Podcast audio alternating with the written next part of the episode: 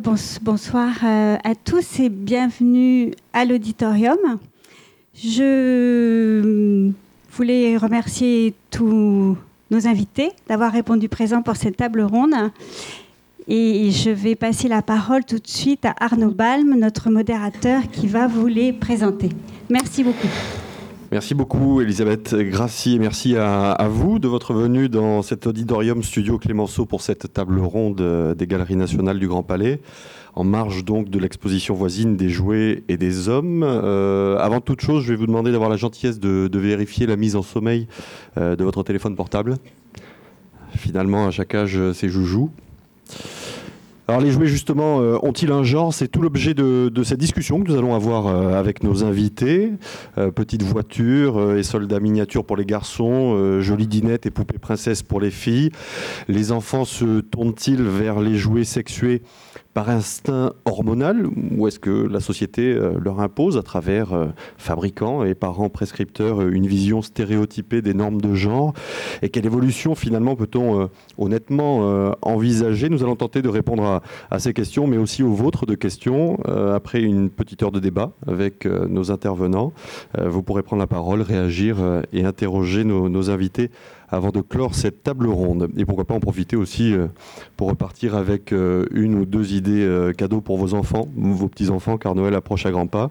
C'est aussi un casse-tête de faire plaisir, pour ne pas dire une corvée. Autant donc joindre l'utile à, la réflexion avec nos invités donc, et, une première prise de parole rapide pour en savoir un petit peu plus sur chacun d'entre vous, à commencer par les dames, puisque la parité n'empêche pas la galanterie. Catherine Monod, bonsoir. Vous êtes professeur d'histoire-géographie, euh, anthropologue, auteur de Petite fille d'aujourd'hui, euh, l'apprentissage de la féminité, paru aux éditions Autrement.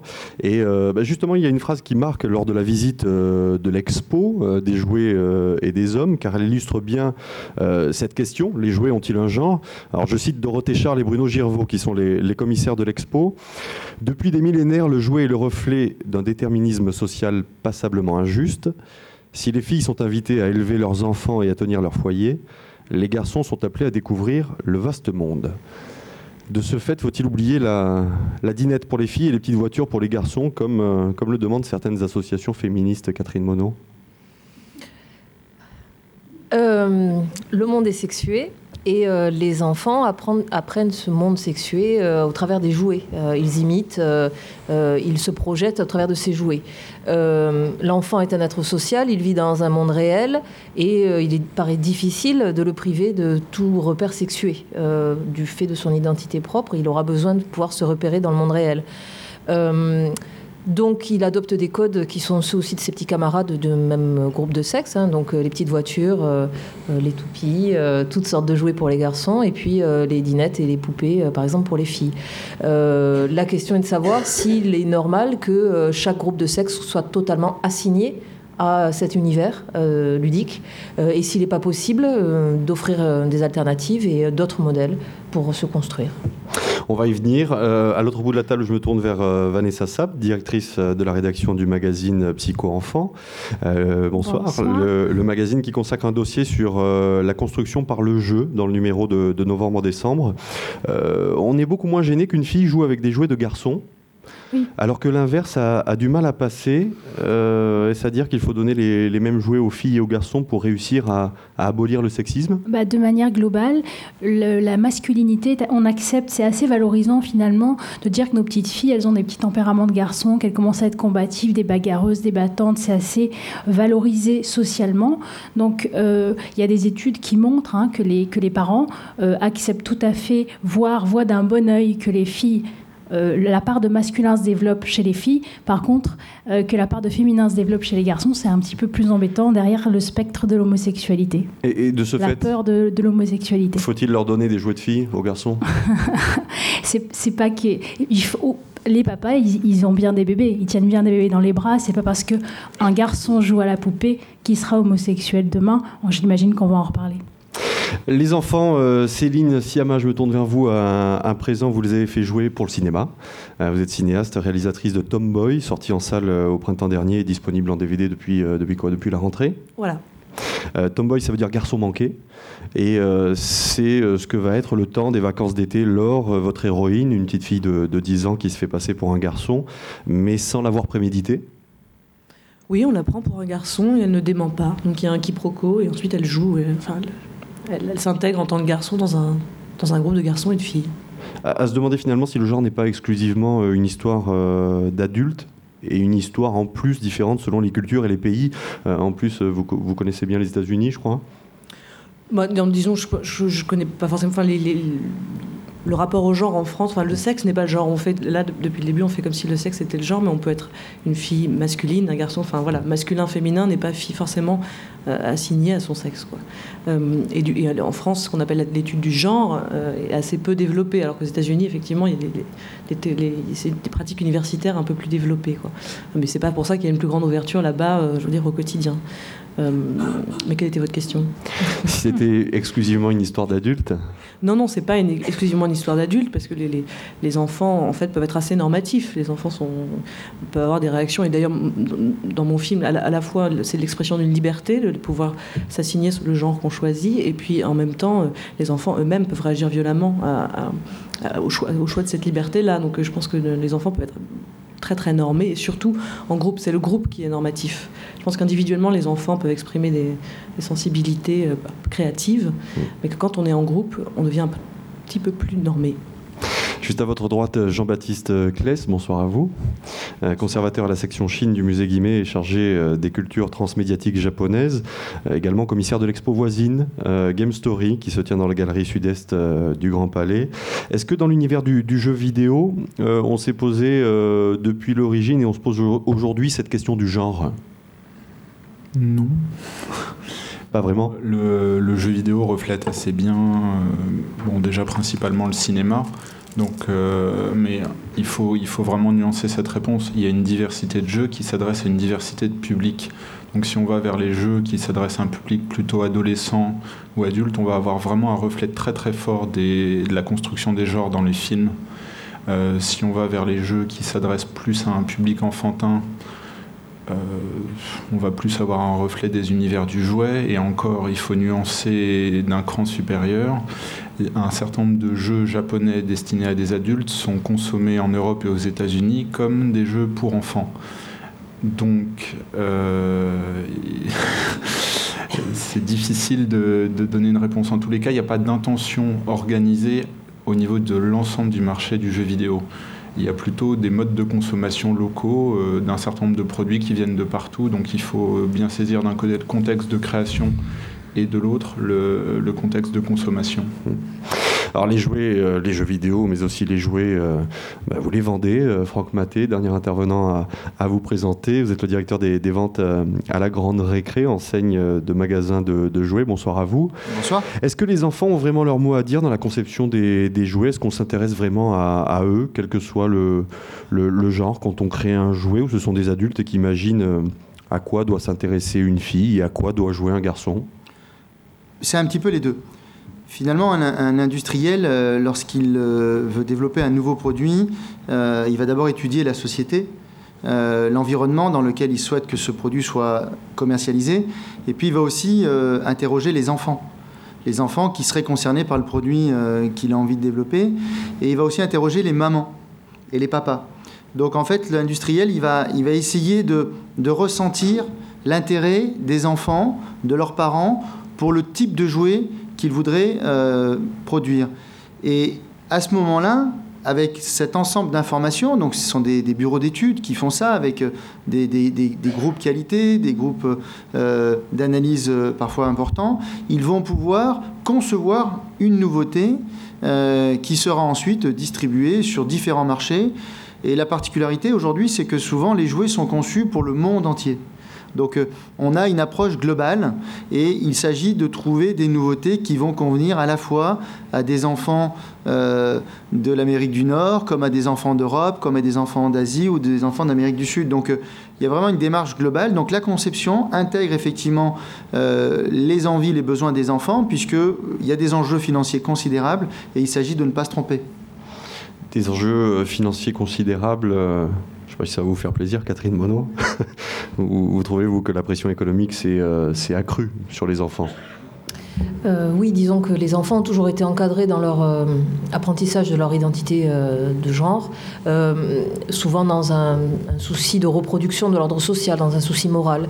Euh, aujourd'hui, euh, je pense que la part de l'économique est, extrêmement importante.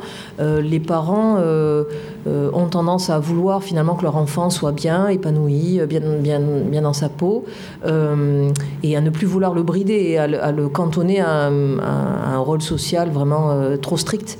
mais finalement, le le diktat de, de l'appartenance de genre continue, elle se perpétue, mais finalement est peut-être contrôlé ou encadré par d'autres intérêts qui sont aujourd'hui des intérêts économiques, effectivement. Euh, euh, je pense qu'il y a le fait de décliner les jouets, euh, filles, garçons, etc. D'abord, ça assure des ventes, certainement. Et puis, on, segmentarise aussi un marché économique et, on, crée, aussi finalement une demande de la part, des enfants qui s'appuie sur un besoin effectivement de repères social, de repères entre le monde féminin et masculin. mais effectivement, la part de l'économique, je pense, est à prendre en considération. Euh, surtout ce phénomène de, licence de marque, si on parle concrètement, euh, Franck Maté, c'est un phénomène qui est, euh, qui est, de plus en plus important. Les produits de licence, donc qui sont en fait des, des produits dérivés des super-héros qu'on voit à la télévision ou au cinéma, ont pris effectivement beaucoup d'ampleur à la fin des années 90 et en même temps, aujourd'hui, ils se stabilisent. Donc, à peu près un jouet sur quatre vendu en France est un jouet sous licence, dérivé d'un super-héros, et on voit une stabilité. Et euh, effectivement, on a plutôt euh, des super-héros qui sont euh, plus intéressants pour les garçons, puisque aujourd'hui la proportion d'acheteurs de ce type de produit est plutôt orientée vers les garçons que vers les filles. Pourquoi?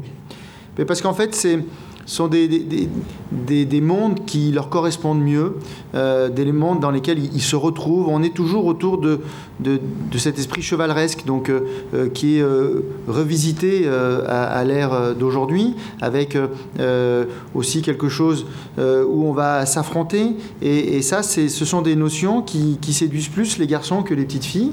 donc, ce qui explique qu'on ait une proportion des ventes qui soit plus importante pour les garçons que pour les filles sur ce type de produit. Instinctivement, euh, Vanessa Saab, spontanément, il y a des choses qui attirent plus les garçons euh, que les Alors, filles je ne suis pas sûre qu'on puisse parler d'instinct, je crois qu'on peut vraiment parler de transmission. C'est-à-dire que euh, instinctivement, les parents vont avoir un discours, un comportement, les éducateurs euh, dans les crèches également, euh, les enseignants aussi. il y a des études qui montrent que les parents vont plutôt dire à leur petite fille viens m'aider dans la cuisine, viens m'aider à préparer à manger, qui vont plutôt que, les, que dans les crèches, on va dire au petit garçon va jouer dehors, que les enseignants ils vont donner plus d'explications aux petits garçons et qui vont être plus maternants avec les petites filles. Donc il y a des différences comme ça qui sont pratiquement euh, dans la transmission, dans l'éducation, qui, qui sont instinctives chez l'adulte et qui vont créer une répercussion de choix chez l'enfant. Ça veut dire euh, que là, on ne parle pas du tout de pression économique, mais de pression des, parents Je ne sais pas si on peut parler de pression ou c'est vraiment une transmission aujourd'hui. Euh, on transmet le féminin et le masculin euh, encore de manière traditionnelle, on va dire. Ça évolue, mais très très doucement. Catherine Manot je pense que les deux se conjuguent, les deux se complètent et, euh, que l'un s'appuie sur l'autre. Euh, il y a une reproduction sociale, euh, et je suis complètement d'accord avec vous, évidemment. Lorsque j'entends, mais oui, mais à deux ans, trois ans, il fait déjà ça, c'est donc que c'est naturel trois ans d'éducation sur un enfant, c'est de la construction sociale et ça n'a rien de naturel. Euh, je pense qu'il y aurait beaucoup d'études à faire et aux États-Unis, ils sont en avance là-dessus, euh, euh, sur effectivement voir quelle serait la part du naturel et, du culturel. Et encore, le naturel, on le sait, se façonne aussi par le biais de la culture. et l'économique et le familial, le social viennent se, croiser. je pense que l'économique trouve comme support cette perpétuation des, des codes sociaux et de la répartition sociale euh, de façon pragmatique, sans jeter la pierre. Hein, mais euh, Il y a des études chez le tout petit, hein, chez le bébé, qui montrent qu'il y a euh, il y, a, une petite boîte et hop, il y a un jouet qui sort comme ça qui fait peur, la petite fille pleure et on dit bah voilà elle a eu peur et le petit garçon pleure, on dit ah, il était en colère. Ça montre bien que déjà chez le tout petit, euh, la manière de percevoir de la part des parents est très fortement marquée. Euh, enfin, des tas d'études qui vont dans ce sens sur le les soins aux nourrissons. Hein, je veux dire, donc dès la naissance, euh, que les interactions avec un nourrisson garçon et un nourrisson fille ne sont, pas, les mêmes. Que les, les, tous les, tous les jouets, tous les cadeaux qu'on offre à un enfant à la naissance et depuis la naissance ne sont pas les mêmes. Et, et, et, donc c'est là qu'on crée aussi un désir, un désir de la part de l'enfant parce qu'on l'a élevé dans un certain univers et pas dans un autre. Oui, Catherine, on le disait tout à l'heure, c'est qu'en fait, tout ça, c'est le reflet de la société. Et donc, euh, euh, en l'occurrence, ça peut être le reflet de la cellule familiale. Donc, finalement, si euh, dans le foyer, les tâches se répartissent d'une certaine façon, l'état d'esprit est orienté d'une certaine façon, bien, ça va conditionner aussi la façon dont les parents vont euh, éduquer leurs, enfants et vont leur proposer des activités, euh, que ce soit des activités de divertissement, euh, d'épanouissement ou d'éducation. Donc c'est un petit peu l'histoire de la poule et de l'œuf, on ne sait pas qui commence, qui, qui, est la cause, mais c'est tout un ensemble. Et, quand on, regarde les jouets, eh bien finalement, ce sont des outils qui reflètent des activités. Pardon. Soit des activités totalement imaginaires, et donc là, c'est quelque chose qui, parle énormément aux enfants, puisque effectivement, à, cet âge-là, ils ont une capacité de développement d'imaginaire qui, est considérable. Euh, ou alors, c'est le reflet d'une activité quotidienne, euh, que ce soit une activité de, la maison, donc ça peut être de, la cuisine, du ménage, du maternage euh, ou du bricolage. Et là, ben, on a quelque chose qui, qui permet à l'enfant de refaire comme papa, comme maman, euh, ou comme les grands-parents. Euh, et euh, donc évidemment, si à la maison c'est plutôt maman qui s'occupe des enfants, bien spontanément, on va aller plutôt vers les petites filles. Et par contre, si le papa le fait, ben, on voit bien qu'il y a des garçons, ça les gêne pas. on parlait tout à l'heure du, phénomène de tribu. c'est vrai que lorsqu'ils sont en groupe en cours de récréation ou lorsqu'ils sont dans des groupes d'enfants à la maison, ils n'ont pas le même comportement. Un garçon jouer à la poupée Barbie, ça le gêne pas. S'il y a sa sœur et les amis de sa sœur, parce qu'il a envie de partager du temps avec euh, donc euh, sa sœur et ses amis. Euh, à l'inverse, s'il y avait des copains à lui, il irait surtout pas parce qu'il considère que ça ne lui est pas destiné. Donc c'est le contexte aussi. Le contexte est très important puisque c'est ça aussi qui va finalement orienter inconsciemment les propositions des parents, mais en même temps aussi les demandes des enfants et l'activité des enfants. Euh, est-ce que dans l'univers du, jeu vidéo, euh, Jean-Baptiste Claes, on est confronté euh, aux, mêmes problématiques, sachant que le jeu vidéo est devenu le, premier produit culturel en France Est-ce que la pression économique et, la pression sociale s'exercent de la même manière? Ah, bah, encore une fois, de quel jeu vidéo parle-t-on? Donc, je vais déborder notre sujet pour aller un peu plus vers les jeux pour adultes parce que les, enfin, en tous les cas, il faut en parler. Euh, dans tous les univers de l'imaginaire, on va dire science-fiction, fantasy, qui constituent une part très importante du jeu vidéo, on a des figures féminines à contre-emploi. Euh, à contre-emploi par rapport aux stéréotypes qui ont été évoqués ici. Hein. Je ne me prononce pas sur la validité des choses. Euh, on a notamment le personnage de la princesse guerrière, qui est un, thème absolument récurrent, une sorte d'Amazone dans les chose de fantasy. Et puis, bon, prenons la princesse Leia dans Star Wars pour donner un exemple. Euh, donc ça, on va le retrouver dans beaucoup, beaucoup de jeux. Euh, là, on peut dire que le jeu, vidéo reflète une certaine évolution sociale, même s'il y a beaucoup de critiques à porter sur ces stéréotypes. En tous les cas, les femmes jouant des rôles différents de celui de, de femmes à la maison. Euh, pour le reste, il y a depuis quelques années une segmentation du marché du jeu vidéo qui est de plus en plus forte. C'est-à-dire qu'il y a des stratégies qui se mettent en place, mais encore une fois, il faut bien les voir au niveau régional. Euh, pour créer des jeux qui vont toucher qui les petites filles, qui les petits garçons, euh, et ainsi de suite. Je dirais que peut-être plus volontiers les petites filles. Euh, le, jeu s'adressant, enfin historiquement ayant touché plus volontiers un public de garçons. Donc vous allez avoir depuis les années 2000 des jeux d'élevage de poneys une série qui est assez connue, qui est euh, Alexandra Lederman, pardon, c'est pas des poneys, c'est des, des, chevaux tout court. Euh, tout ce qui est Nintendo et autres a été pensé. En fait, il faut beaucoup regarder les campagnes de pub. Quand vous voyez une pub pour un jeu vidéo, généralement le message est implicite quand vous voyez la gentille petite fille qui est en train de s'amuser avec sa maman qui lui passe la main sur la tête, ou quand au contraire vous voyez le public familial enfin la cellule familiale complète en train de jouer au jeu. Ça vous dit tout à fait comment est-ce qu'on essaye de vendre le produit. C'est c'est même pas subliminal, je veux dire, c'est c'est évident. Et donc il y a une politique de développement de jeux vidéo à destination du public féminin. Euh, voilà. Après, sur la construction de genre que ça peut, que ça peut suggérer, euh, toujours pour... Si je peux me permettre, euh, pour avoir un petit peu étudié le contenu de ces, jeux, justement, pour m'y être intéressé, on retombe très souvent dans les mêmes domaines traditionnels de, l'espace ludique qui est réservé aux filles, donc à savoir le soin, le soin aux autres, aux humains, aux animaux, euh, le domaine du sentiment, de la culture du sentiment, de l'émotion, de l'intime, euh, éventuellement euh, tout ce qui est de l'ordre des petits petites activités de décoration d'intérieur ou de tout l'univers musical, de la chanson, de la danse. Euh, voilà, ce sont, mais ce sont en fait les mêmes univers, tout ce qui est de l'ordre de l'esthétique, en fait, du vêtement, de la mode. Euh, tous ces mêmes univers-là, en fait, sont déclinés hein, sous la forme du jeu vidéo. Euh, il y a eu aussi le jeu, vidéo des poupées Bratz qu'on avait à un moment donné en Nintendo. bon, et tous ces en fait, ce sont exactement les mêmes thématiques, mais que l'on retrouve.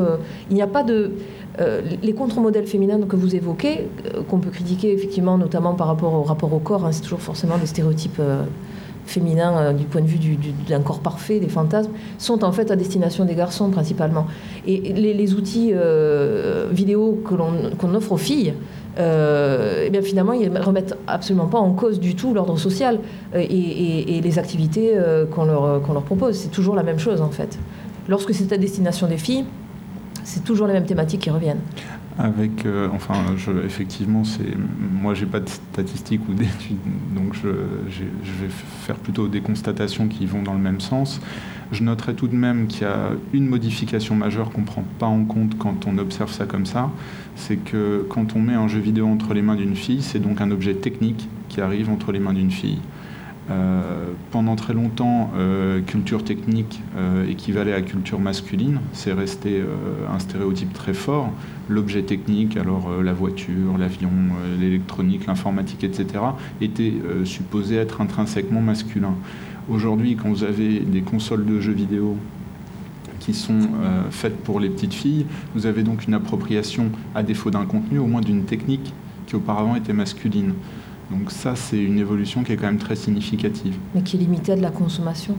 C'est-à-dire que c'est de la même manière, les études qui s'intéressent à, la, place des femmes dans l'informatique, euh, on voit qu'elles n'ont pas la même, euh, la même, la même place, euh, elles n'occupent pas de la même manière l'espace informatique.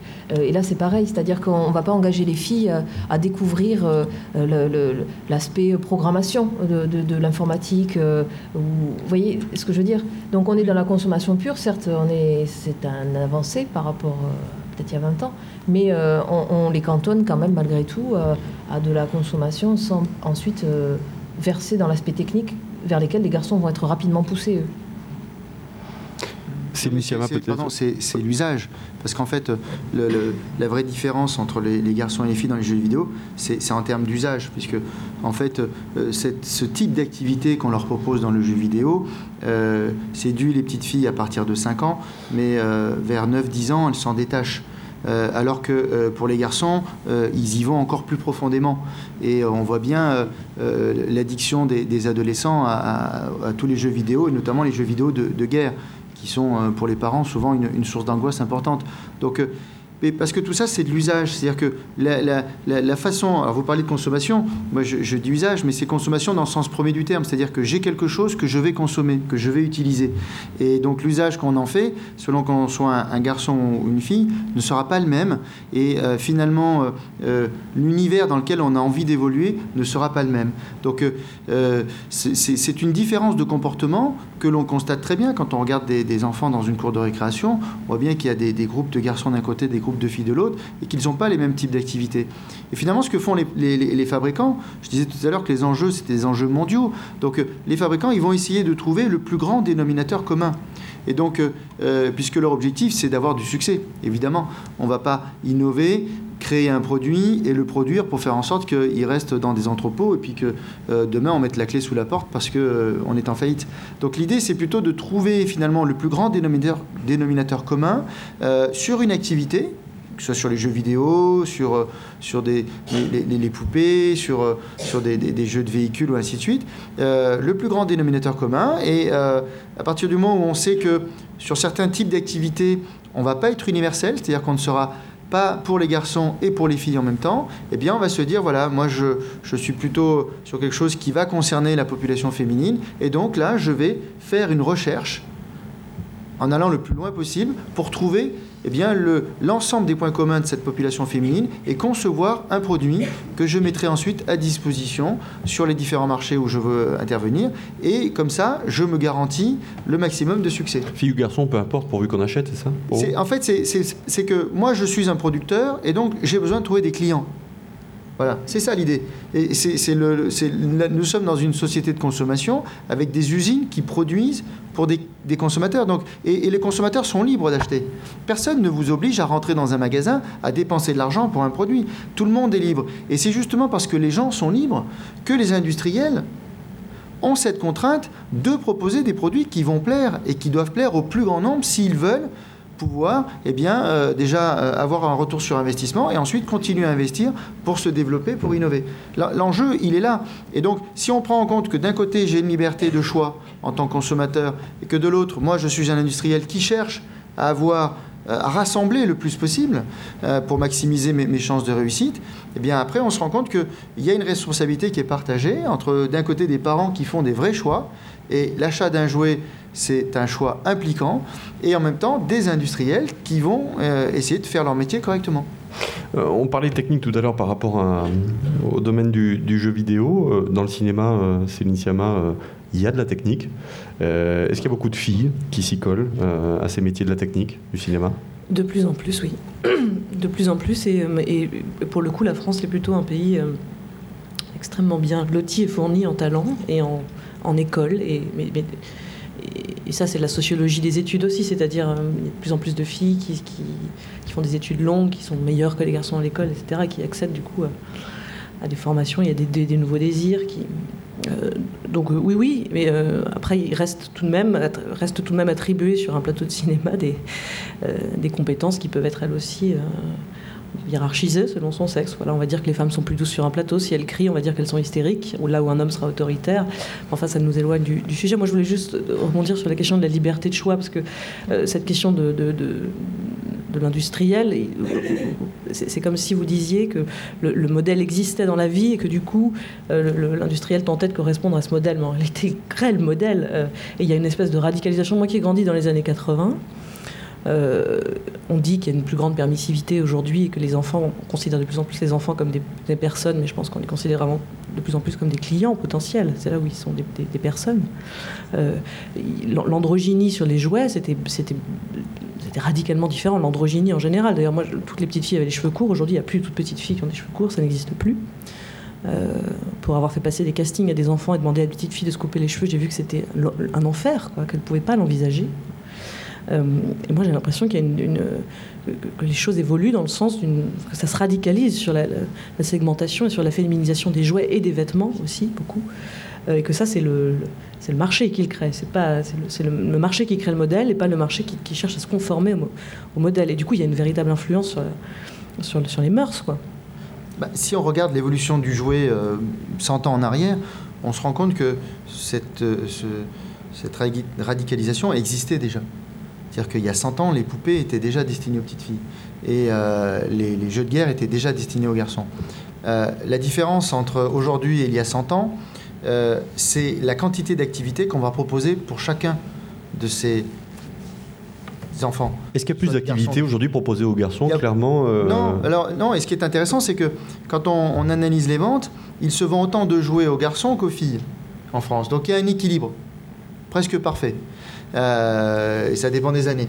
Donc euh, on a vraiment aujourd'hui euh, une offre de produits qui, qui, est assez enfin, qui est assez, assez uniforme pardon, entre les garçons et les filles, pour autant que ce soit classé comme ça. Et puis ensuite on a des jouets qui sont plutôt mixtes, donc là qui vont plaire aux garçons et aux filles. Mais en termes d'achat ensuite, les destinataires, puisque dans l'univers du jouet, c'est l'enfant à partir de 3 ans qui va demander mais ce sont les parents, voire les grands-parents et l'ensemble de la famille qui font les achats. l'enfant achète très très peu de jouets par lui-même. Euh, et souvent, ce sont des petits, des petits achats en sortie d'école euh, parce qu'ils ont la chance d'avoir un peu d'argent de poche. Mais sinon, ce sont les adultes qui, qui sont les acheteurs de jouets. L'enfant n'est que l'utilisateur, donc le consommateur au sens premier du terme.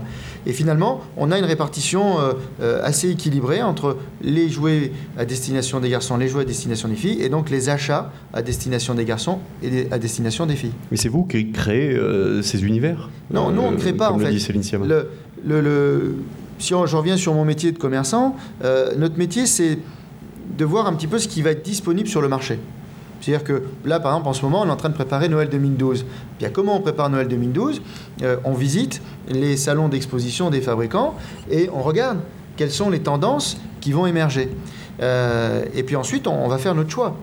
Et, une fois que nous avons fait ce choix, eh bien, nous, nous allons réfléchir à comment nous allons proposer ce choix en magasin. Et euh, une des contraintes pour nous, c'est d'arriver à, faire comprendre à nos clients adultes euh, comment sont rangés les produits en magasin. Puisque j'ai plein de, grands-parents, de parents ici, tout le monde sera d'accord avec moi, c'est que on le voit bien, c'est très difficile de, trouver les jouets dont on a besoin, les jouets qui nous ont été demandés dans un magasin de jouets, parce que c'est des emballages qui sont multicolores, de formes différentes, donc euh, on est perdu dans un rayon de jouets. Et si on peut être accompagné, conseillé, euh, eh bien là, euh, ce, sera ce sera extrêmement facile de, faire ces achats. Donc nous, on essaye de trouver comment on peut organiser les produits que nous avons référencés, et donc on va les regrouper. Et la première règle pour nous, c'est l'activité. C'est-à-dire à quel type d'activité correspond le jouet que j'ai et je vais les assembler par activité. C'est pas de classer, euh, ça ce sont des jouets pour les filles, ça des jouets pour les garçons. Et ensuite le genre apparaît dans un deuxième temps. C'est-à-dire que euh, vous dites, euh, ben voilà, tiens, donc j'ai toutes mes activités de, maman, donc ça va être l'ensemble des poupées. Ensuite, je vais avoir toutes les, activités d'imitation. Donc, euh, dans l'imitation, je vais avoir de la cuisine, de la marchande, des tâches ménagères, ainsi de suite, du bricolage. donc là, je vais avoir des parties qui sont plutôt demandées par les filles. C'est-à-dire que nous, on ne dit pas c'est pour les garçons, c'est pour les filles. Nous, on se dit ce sont les garçons qui vont les demander, ce sont les filles qui vont les demander. Et donc ensuite, on essaie de trouver un rangement en conséquence, et puis parfois, on met une information qui va aider les parents. Parce que aujourd'hui, les parents, quand ils rentrent, ils disent ben, Moi, je veux un jouet pour ma fille. Ah bon? Et quelle type d'activité? Ben, euh, Elle veut une poupée. Voilà. Donc, et si la, la maman, elle ne demandait pas, spontanément, elle va chercher les jouets pour les filles. Parce que nous, notre, autant les, les, les, les fabricants sont très à l'étude de ce que disent les parents et les enfants pour concevoir les nouveautés, autant nous, on est très à l'étude de ce que les gens ressentent immédiatement et on leur propose des solutions qui vont dans le sens de ce, que, de ce qui est évident pour eux. Mmh, Vanessa Sab. Oui, moi je voulais dire que je n'étais pas tout à fait d'accord avec ce qui avait été dit, c'est-à-dire que c'est les industriels qui décident parce qu'en réalité, ce que disait le PDG de Mattel, c'est que ça serait beaucoup plus simple et beaucoup moins cher d'avoir des jouets standardisés pour tout le monde. En réalité, quand euh, les Barbies, elles se vendent mieux quand c'est des Barbies qui sont vendues avec de l'électroménager que quand elles sont vendues euh, euh, parce qu'elles sont médecins. Donc il y a des choix comme ça qui restent des choix sociétaux. Ça dépend des années, hein, parce que la Barbie pédiatre, c'était un succès en 2010. Bon, euh, j'ai pas, pas tous les chiffres de vente, mais en tous les cas, c'est pour dire que c'est quand même les tendances sociétales qui guident les choix des industriels. L'objectif, c'est de vendre, et si la société elle n'est pas prête à faire acheter des jouets de filles à des garçons, ça marchera pas. Et ça, ça vous agace particulièrement, Catherine Monod euh, Quand je dis que je suis pas économiste, hein, mais quand je dis grossièrement que, que l'offre crée la demande, euh, qu'est-ce qui dans un catalogue de jouets, oblige à ce qu'on ait la moitié du catalogue en rose et l'autre en bleu, et que donc, en tant que parent, on soit automatiquement guidé dans un univers. Autant dans un magasin, on peut se perdre, et j'aime bien me perdre à la limite, parce que je peux tomber sur quelque chose d'inattendu. Dans un catalogue, mais les, les layettes, elles sont déjà ou rose ou bleu, c'est déjà, ça vient bien avant le magasin de jouets, quoi. Ah oui, mais dans le catalogue, franchement, pour avoir. Euh, ça dépend les catalogues. Bon, non, ils sont tous rose ou bleu. Pas, pas ceux de la grande récré, et les, les dernières pages sont, consacrées aux activités d'extérieur, de plein air, etc. Mais là encore, c'est en étudiant les pages des jouets, on est, franchement, on est consterné parce que, alors d'accord, on, le, le, monde est divisé entre masculin et féminin. On met du rose et du bleu, très bien, c'est un repère euh, à la fois social et économique, très bien. Mais à l'intérieur, qu'est-ce qui oblige à ce que euh, euh, les petites filles soient cantonnées à certains types d'activités, à certaines formes de représentation? Par exemple, expliquez-moi pourquoi à la page des chariots d'imitation d'activité, pourquoi est-ce que les chariots de ménagères sont toujours avec une petite fille et pourquoi le seul chariot représenté avec un garçon est celui du chirurgien?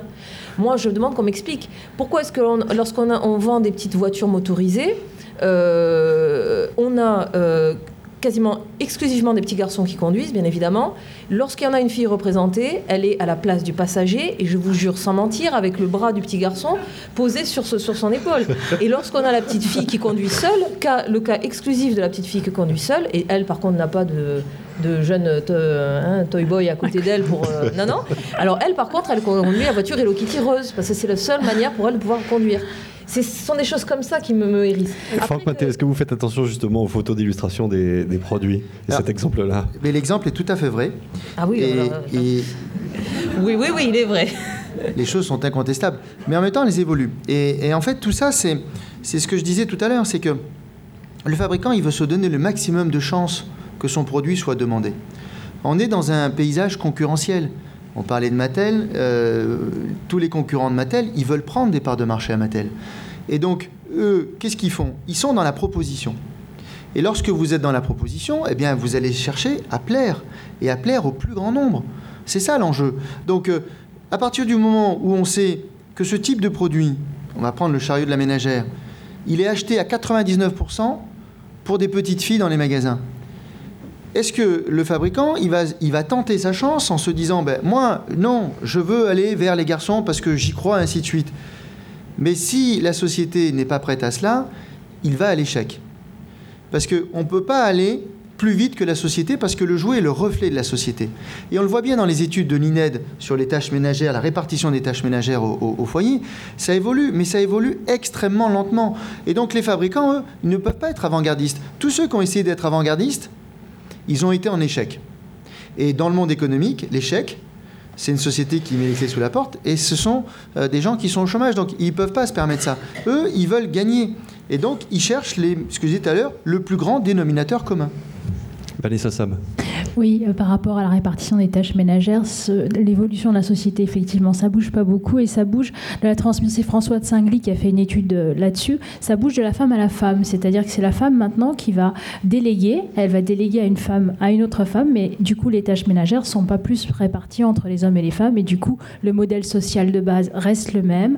On est d'accord pour que les filles rentrent un petit peu plus sur le terrain du masculin. Donc, par exemple, qu'elles viennent sur le secteur des jeux vidéo. Il y a des filles qui jouent quand même aux jeux vidéo, à des jeux vidéo de avec des, représentations de, filles qui bagarrent, ça on l'accepte bien. Il y a des filles qui, arrivent à la technique, qui arrivent à des métiers masculins, mais le contraire, euh, un homme sage-femme, un homme euh, qui travaille dans la crèche, ça pour l'instant, un homme qui, un petit garçon donc qui joue avec des poupées, c'est très gênant. Et alors, ce qui est étonnant d'ailleurs, pardon, c'est que euh, ça ne les empêchera pas, quand ils seront adultes, de vouloir faire ce métier-là. C'est ça qui est intéressant. C'est-à-dire quel métier Non, parce que vous avez des hommes sages-femmes qui existent aujourd'hui. 1%. Mais justement. À partir du moment où on ne s'est pas construit dans son enfance euh, en se projetant dans. Lorsqu'on s'est tout le temps projeté dans un certain univers euh, professionnel ou culturel, ou euh, c'est très difficile de. ça crée des interdits fondamentaux. C'est hein, lié à des configurations familiales et sociales très spécifiques dans les familles.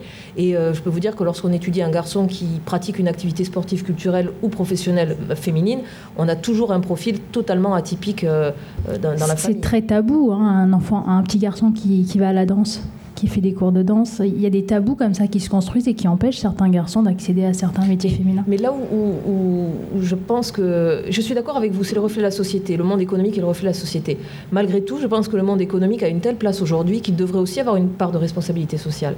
Et je suis sûre que les parents qui travaillent dans ce monde-là, euh, et qui ont tout le bagage euh, et tout le regard critique qu'il faut pour euh, comprendre ce qu'ils sont en train de faire, eux, en tant que parents, je suis sûre qu'ils se mettent à distance de ce genre de, modèle parce qu'ils savent leur, leur toute puissance. Et, ce qui me gêne, c'est que finalement, lorsqu'on n'est pas outillé pour ça et qu'on ouvre le catalogue parce qu'on est un parent et qu'on veut juste faire plaisir à son enfant, on fonce dans les stéréotypes parce que parce qu'on ne sait pas, parce que personne ne vous a dit. Je pense que le monde économique et commercial a une part de responsabilité, pas dans le sens où ils sont coupables, mais dans le sens où ils pourraient aider à faire changer les choses. Alors, ce qui est important dans les catalogues, juste pour finir là-dessus, c'est que euh, le catalogue, c'est le premier outil des enfants pour faire la liste de Noël. Euh, et donc, le catalogue, il est d'abord à destination des enfants. Et les enfants, ils vont utiliser les pages et les images des produits, ils vont les découper et ils vont faire leur liste de Noël. On vient de faire une étude avec la Fédération des commerces spécialistes euh, qui démontre que 73% des enfants utilisent les catalogues pour faire leur liste. Donc euh, pour eux, c'est un outil fondamental. Et, et, finalement, ils vont découper que ce qui les intéresse. Et donc ensuite, les parents, ils prennent cette liste. Et les grands-parents aussi. Et on les voit en magasin en ce moment, ils sont là avec une liste de Noël, donc il fait une page, deux pages, trois pages, peu importe. Puisqu'en moyenne, les enfants demandent 9,1 cadeaux au Père Noël. Et ils en reçoivent 8,4. Donc, euh, vous voyez, comme quoi ils sont gâtés, mais en même temps, quand on voit une structure familiale, deux parents, deux grands-parents, des oncles, des tantes, donc euh, on arrive facilement à, à, 8 produits offerts. Eh bien, les parents, ensuite, ils vont utiliser ça. Donc, finalement, celui qui va regarder le catalogue, c'est d'abord l'enfant. Et les parents, un petit peu moins. Donc, et l'enfant, lui, il va le prendre pour ce qu'il est. Il va pas mettre une, une, interprétation euh, parce qu'il n'a pas cette capacité-là. Lui, il va tout de suite se plonger dans l'activité que le produit va lui permettre de faire et il va commencer à rêver. Jean-Baptiste Clis. Euh, oui, pour répondre à votre question, enfin, pour proposer une piste euh, sur l'évolution du, du, rapport au genre chez les enfants, j'inviterais les gens à faire lire du manga aux enfants. Alors ça peut sembler très paradoxal parce que les contenus des mangas euh, sont généralement hyper sexués. La société japonaise est, très cloisonnée entre les rôles féminins et rôles masculins. Mais il y a un effet spécifique au milieu du manga en France qui est qu'en fait, quand on a un intérêt pour le manga, on est forcé d'aller dans une zone dédié au manga, un endroit où ça se passe manga. On va rappeler euh, pour des grands-parents euh, qui, sont, euh, qui sont parmi nous ce qu'est un manga. Les mangas donc, sont les bandes dessinées japonaises et qui sont très, très souvent déclinées en, animé, A-N-I-M-E, qu'on appelle souvent manga par erreur en France, par confusion. Mais le manga, c'est bien le, la bande dessinée papier. Alors ce qui est intéressant, c'est que quand on traîne dans ce milieu manga, qu'on va dans des manga cafés, qu'on va à Japan Expo, etc., on a un public d'enfants aussi bien féminin que masculin, et c'est pas, il n'y a pas de surreprésentation masculine euh, massive, je dirais, au contraire. Alors après, les modèles qui sont véhiculés, moi, parfois peuvent me sembler un peu problématiques, euh, notamment pour tout ce qui est l'hypersexualisation des, petites filles, mais néanmoins, euh, il y a un pont qui se crée, une culture commune qui se crée et qui est transgenre, c'est-à-dire que vous avez des références communes, même s'ils ne lisent pas tous les mêmes séries, ils fréquentent les mêmes lieux. Ils ont un certain nombre de codes communs euh, qu'ils opposent un peu à l'extérieur. Euh, après, j'ai pas de statistiques, j'ai pas de. Est-ce qu'au Japon, euh, on partage ça aussi, comme chez nous en France, entre filles et garçons Ben non, justement pas. C'est là qu'on est vraiment dans un effet d'appropriation de, culturelle locale et quelque chose de totalement contextuel. Euh, le les, productions manga sont totalement ségrégées d'ailleurs. Ça c'est maintenant reproduit dans les rayons en France entre les mangas pour filles, les mangas pour garçons. Euh, et puis bon, il y a alors il y a des rapports aux figures. Euh, euh, qui sont un peu complexes, c'est-à-dire qu'il y a des mangas qui présentent des romances entre hommes, mais qui sont purement destinés au public féminin et pas du tout un public euh, homosexuel masculin. Enfin, bon, euh, je ne vous passe pas tout le détail de tout ça, mais ce qui est intéressant, c'est comment on le reçoit ici et comment ça crée des liens. Et pour rebondir sur ce qui était dit sur les filles qui se mettent à jouer aux jeux vidéo, alors là, par contre, pour le peu d'observations que j'ai pu en faire, je crois qu'on est complètement dans l'appropriation d'une culture et encore une fois euh, d'une culture gamer, c'est-à-dire qu'il y a la pratique du jeu vidéo en général et un noyau très très dur avec beaucoup beaucoup de codes de référence et une forme d'érudition euh, et de d'apprentissage d'un savoir-faire très complexe qui est cette culture gamer. Et dedans on voit des filles qui arrivent. Mais alors là je serais bien en peine de trouver une spécificité à ces filles, si ce n'est que pour certaines, elles se mettent un peu en scène dans, une posture sexuée, mais à part la présence pardon, de la poitrine, je vois pas ce qui les distingue dans le comportement des, des gamers euh, hommes oui, c'est pour dire qu'effectivement, ça bougeait, effectivement, mais ça bouge, encore une fois, du, féminin vers le masculin, et il n'y a pas de mouvement du masculin vers le féminin, et à partir du moment où il n'y a pas de mouvement du masculin vers le féminin, il ne peut pas y avoir de changement, au final, ni dans les mœurs sociales, ni dans ce qui se passe dans les foyers, ni au final dans ce qui va se passer dans les, dans les grandes, à la grande récré. Moi, j'ai une anecdote là-dessus, qui est très, très amusante, c'est qu'il y a, y, a, y a trois ans, on avait réuni des enfants dans les magasins un dimanche, on était fermé et on, leur avait dit bah, écoutez, voilà, euh, vous pouvez euh, acheter euh, quatre cadeaux. C'est la Grande Récré qui les offre et vous faites ce que vous voulez. Donc on les a laissés pendant une heure et demie et puis ensuite on les a réunis Et on leur a posé évidemment des questions sur le magasin, comment il est organisé, les produits, comment il les trouve, ainsi de suite. Et, euh, et les garçons nous ont dit, écoutez, le magasin, il est superbe, mais il y a une chose qu'il faudrait changer, c'est que les jouets filles, il faudrait que vous les mettiez de l'autre côté du magasin. On ne veut pas avoir les jouets filles à côté des jouets garçons parce qu'il y a des filles qui viennent dans nos rayons. Voilà. Donc, alors que les filles étaient très tolérantes et elles, elles acceptaient que les garçons viennent et évidemment elles allaient voir aussi ce qui se passait du, du côté des garçons.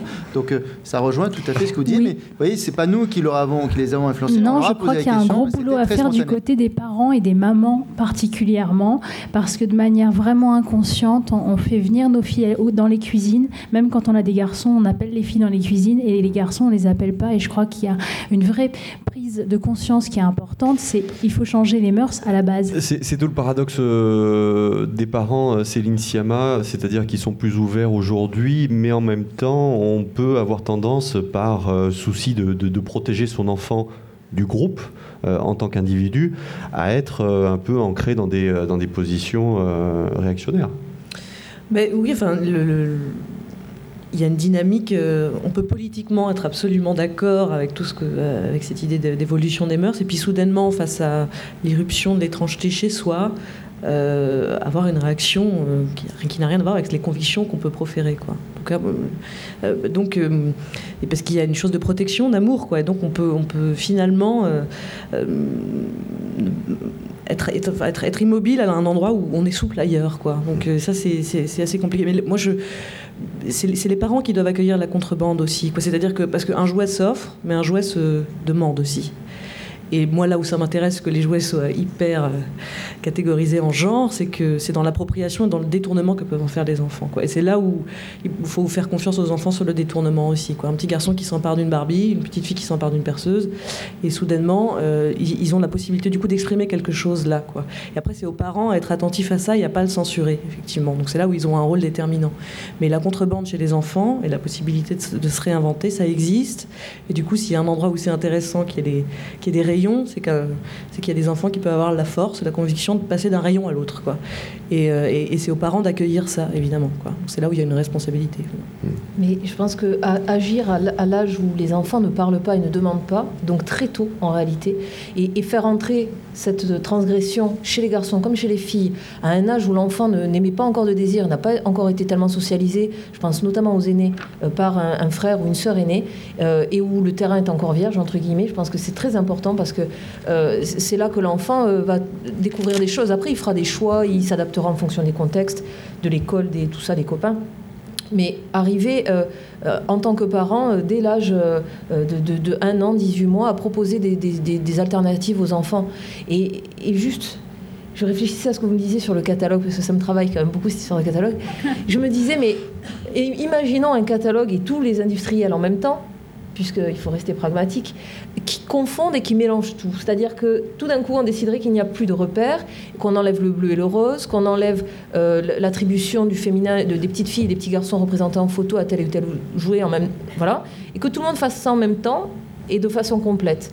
Est-ce que l'industrie du jouet s'éteindrait, s'effondrerait? Non, les gens continueraient d'acheter des jouets, simplement euh, avec l'absence de référence absolue et unique au problème du genre.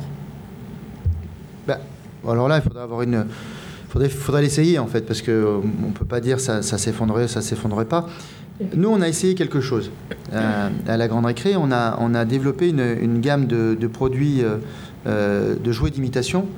Donc tout ce qui tourne autour de la cuisine, autour des tâches ménagères, autour du bricolage. Et, en fait, ce sont deux personnages qui véhiculent cette, gamme. Ils s'appellent Tim et Lou.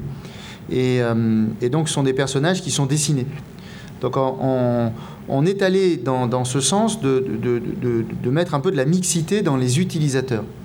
Euh, par une représentation qui est complètement imaginaire, puisque finalement les enfants, euh, quand ils, font semblant de boire le thé entre amis, il n'y a pas d'eau, il n'y a rien, et euh, c'est comme si c'était vrai. hein. Bon, donc on s'est dit, on va, aller là, on va donc leur dire, ben, ce sont des produits qui sont portés à la fois par un garçon et à la fois par une fille.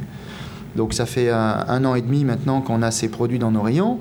Euh, et ce qu'on observe, c'est que euh, la demande, donc en fait c'est euh, la liste du, Père Noël, pour ce type de produit, elle reste encore à plus de 95% pour les filles.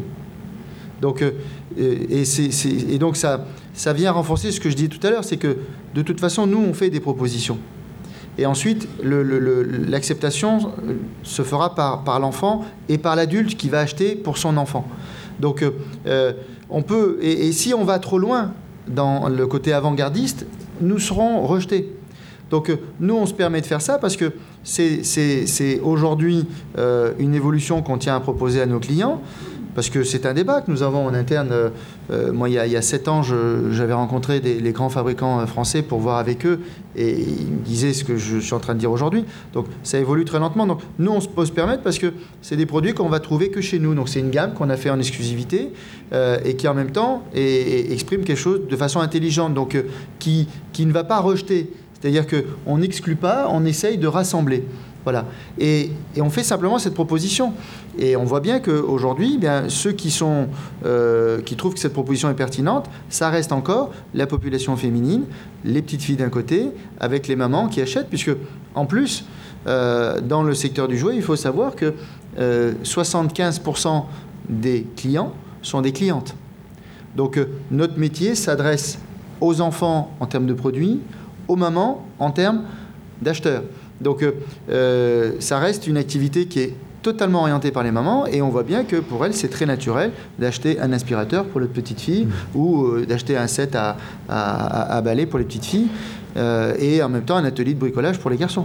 Bah, intéressons-nous justement à l'évolution puisque, puisque c'est donc aux, parents de faire peut-être avancer les choses. Catherine Monod, est-ce qu'il faut proposer plus de jouets de filles aux garçons? Oui, oui et oui, parce que effectivement, euh, les petites filles qui vont dans l'univers masculin jusqu'à la puberté, ça, sera la limite, hein, on va dire, puisqu'après tout de même ça devient gênant. Euh, mais jusqu'à la puberté, on laisse les filles partir vers l'univers masculin. Par contre, l'inverse est, bridé, mais extrêmement tôt, euh, mais à un âge où l'enfant ne comprend même pas de quoi on est en train de parler, quoi. Donc là, je parle d'enfants de 6 mois, 9 mois, 1 an, avec des codes de couleurs, etc., des, des jouets, des contenus. Euh, avec un poids social extrêmement fort, le regard parfois euh, des grands-parents, des oncles et des tantes qui ne comprennent pas qu'on va qu'on aille offrir à l'occasion d'un anniversaire ou d'un Noël euh, un jouet, un jouet pour fille j'ose mettre le personnel, d'habitude je le fais jamais, mais en tant que maman d'un petit garçon, euh, je me rends compte moi-même que malgré tous mes propos, je fais rentrer les jouets de filles par les portes dérobées. C'est-à-dire que mon, mon petit garçon a euh, tout ce qu'il faut, tout ce que les petites filles ont, en gros, hein, la cuisinière, le machin, le poupon, la, tout ce qu'il faut bien, la poussette et tout ça. Mais j'avoue que la plupart du temps, c'est rentré par des cadeaux informels que j'ai faits et non pas au moment des, des grandes... Euh, voilà. Alors, et, pourtant, euh, je lutte. Hein, je voulais parler des, angoisses maternelles très fortes qui sont. Si on veut que son enfant soit ouvert d'esprit, clairement, il faut le faire de manière consciente, Vanessa Sapp, c'est ça? Oui, mais il y, a des, il y a des études qui montrent qu'il y a une anxiété maternelle très forte sur deux points. D'abord, sur le, euh, surtout pour les garçons, on veut pas parce qu'on a peur de l'homosexualité. Donc c'est la mère presque qui, a plus, qui, est, qui est la plus inquiète et c'est elle l'acheteuse, donc c'est elle qui va pas aller dans les rayons. Et deuxièmement, il y a une forme de transmission de la maternité à sa fille parce que biologiquement aujourd'hui, c'est les femmes qui portent les enfants, que euh, dans euh, un tiers des séparations, les pères sont absents, et que donc socialement, c'est encore très très important de transmettre euh, une maternité, un rôle maternant à nos filles. Donc pour ces deux raisons-là, entre autres, il y en a certainement d'autres, c'est très compliqué. La mère elle-même subit une pression sociale. La mère, c'est pas un isolat, quoi. Elle elle-même, elle, subit le regard et la pression euh, d'autrui. Mais elle est anxieuse elle-même. Elle a peur de l'homosexualité éventuelle de son fils. Elle a peur de l'homosexualité. Elle, a peur du, aussi, je pense, du, regard et du jugement, euh, du jugement qui est porté sur le type d'éducation et euh, euh, oui, mais, mais, mais même sans ça, elle, toute seule dans le magasin, elle va pas aller acheter, même si c'est une famille isolée ou qu'il n'y a pas de, de, grands-parents euh, derrière, je pense qu'elle aura peur de, de l'homosexualité de son fils et qu'elle va vouloir te transmettre de manière viscérale la, la maternance à sa fille. Pour, pour, que les choses changent vraiment, il faut que les hommes puissent porter des bébés, euh, clairement, ça, Je pense que ça changerait les choses. Jean-Baptiste Daclay. moi j'ai une question, hein, pas une réponse. Mais ça fait quoi 4-5 ans qu'on est matraqué d'émissions culinaire euh, où on voit euh, des, les deux sexes euh, actifs de la même manière? Je crois qu'il y a une émission sur M6 où on se fait un concours de, cuisine en s'invitant mutuellement. On a vu tous ces espèces de télécrochets de cuisine. Donc la question c'est est-ce que ça se reflète sur les ventes de cuisinières aux petits garçons ou sur la création de jouets dans, Franck Paté Alors, on a euh, justement sur les photos des fabricants pour les, cuisines euh, des garçons et des filles. Euh, mais aujourd'hui, c'est vrai que celui qui porte la toque, c'est le garçon, c'est pas la fille. C'est le chef. Mais en même temps, c'est vrai que les, les grands chefs étoilés aujourd'hui sont, sont très très majoritairement des, des- des hommes. Euh, mais on voit effectivement, euh, ça fait 6-7 ans où il y a, pour ce type de produit, donc euh, tout ce qui tourne autour de, de- des activités marchandes ou des activités de cuisine, euh, mais les grosses cuisines. C'est-à-dire que là, on va être effectivement ouvert sur, euh, sur les garçons et sur les filles, mais avec une proportion minoritaire de, de garçons, euh, de l'ordre de 15 à 20 de, de demandes. Euh, mais ensuite, sur tout ce qui tourne autour euh, euh, des activités de- du, du thé, euh, euh, tout ce qui va être autour du, du ménage, ainsi de suite, euh, là, on n'a pas du tout les garçons. Alors, euh, je, rep- je repose encore la question. Euh, L'effet Valérie Damido se sent-il sur les travaux? Mais Les je, ateliers je de le dis bricolage, comme par une, exemple, je le ou dis de- comme une boutade, mais c'est depuis tout à l'heure, on nous dit euh, la société évolue lentement et ce- nous on fait que suivre à, à rebours. Ben, euh, avec quelle rapidité ce type de choses peut impacter justement? C'est le sens de la question. Bah, sur les, sur les, les- les activités de bricolage, aujourd'hui, ça reste euh, très majoritairement féminin, euh, masculin. Pardon. Euh, et, et là, parce que les fabricants restent sur des, des codes euh, très professionnels. C'est-à-dire que dans l'activité de bricolage, aujourd'hui, ce sont des produits euh, sous licence, c'est-à-dire des produits qui vont reprendre des marques, donc euh, des produits Black Decker par exemple. Euh, donc là, on est dans l'univers du, bon bricoleur, du professionnel du bricolage. Et donc, il n'y a pas encore ce côté ludique dans les jeux de bricolage qui apparaît et qui pourrait orienter les, les filles euh, sur, sur ce type de demande. Et pourtant, c'est le cas dans la société, dans les magasins de bricolage. euh, Alors, ils sont plutôt dans la décoration. croise. Le, le magasin de bricolage a, a vu sa, sa- sa clientèle féminine évoluer, mais plus sur des activités de décoration et euh, sur de la finition. Euh, par contre, tout ce qui est dans le dur, euh, tout ce qui est dans la mécanique, donc tout ce qui, est sale, qui est, euh, besogneux, là, il n'y a, pas encore d'activités qui sont proposées. Et, finalement, aujourd'hui, les activités de bricolage dans le jouet sont autour de la mécanique, autour de l'établi. Donc, finalement, le, bricolage, comme on, le connaît depuis euh, 30 ou 40 ans. Céline Sciamma, euh, il faut tirer les garçons vers ce qu'on réservait euh, aux filles pour, euh, pour, pour une évolution. C'est une évolution qui, vous intéresse parce que dans le film, c'est un garçon qui se fait passer, c'est une fille qui se fait passer pour un garçon, mais pourquoi pas avoir choisi l'inverse? Parce que c'est pas du tout la même histoire, parce qu'une fille qui se fait passer pour un garçon rejoint le groupe d'efforts et, plus de possibilités s'ouvrent à elle. Voilà, elle, choisit le groupe, le collectif, elle entre dans une équipe. Un garçon qui choisit le groupe des filles choisit de regarder les autres jouer au football et rester sur le bord du terrain. Il choisit la solitude, la marginalité, il va être beaucoup plus jugé, parce qu'effectivement le masculin est valorisé, et donc devenir masculine, quand on est enfant, effectivement, parce qu'après il y, a une limite qui est l'adolescence, et ben à ce moment-là, c'est- valorisé. Donc c'est pas du tout la même histoire. C'est pour ça que le film pas. Et d'ailleurs, si c'était un garçon, on aurait dit c'est un transsexuel. C'est une fille, donc on dit on dit pas ça. On dit que on peut le dire aussi, mais je veux dire, euh, il y a une dynamique euh, d'épanouissement, voilà, qui est d'emblée donnée là, euh, et qui est pas, enfin qui, qui est, implicite quasiment.